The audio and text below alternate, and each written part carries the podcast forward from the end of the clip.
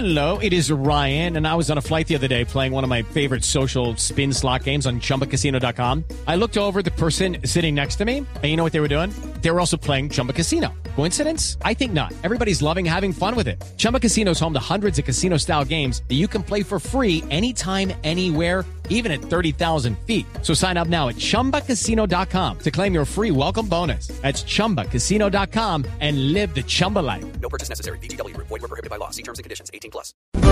Ricardo Ospina es periodista. Está en Mañanas Blue.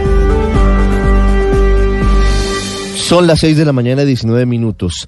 Esta semana seguirá dando de qué hablar Jesús Santrich, cuyo caso ha generado una gran turbulencia política y jurídica en el país y quien espera poder posesionarse esta semana como representante de la Cámara por el partido FARC.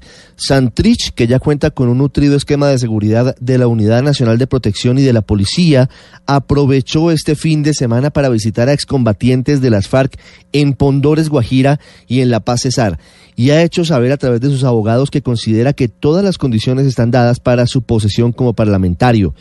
En la Cámara de Representantes la cosa no parece tan sencilla, ante los requisitos que está pidiendo su presidente Alejandro Carlos Chacón para cumplir con ese paso, los conceptos del Consejo de Estado y de la Corte Suprema que le den vía libre a esa posesión.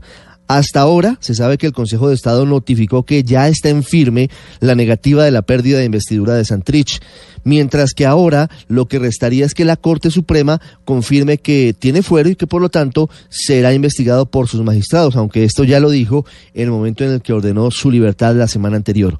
En materia política, el asunto tampoco es sencillo, porque además del formalismo de la renuncia de Benedicto González, quien reemplazó temporalmente a Santrich en su curul en la Cámara, se prevé una tormenta de inimaginables proporciones en el caso de que al final se produzca esa posesión. Desde el Centro Democrático y otros partidos anuncian boicot a las sesiones en las que participe Seusis Pausias Hernández. Y mientras eso sucede en el plano político, también hay información muy importante que será crucial esta semana para que la Justicia Especial de Paz defina en segunda instancia si revoca o deja en firme la negativa de extradición solicitada por Estados Unidos por considerar que Santrich formó parte de un cartel del narcotráfico e intentó llevar varias toneladas de cocaína a ciudades Si la JEP ratifica la decisión de primera instancia, hay que estar muy pendientes de la siguiente jugada del presidente Iván Duque, en aras de cumplir su promesa de no permitir que casos como ese terminen burlándose de la institucionalidad colombiana.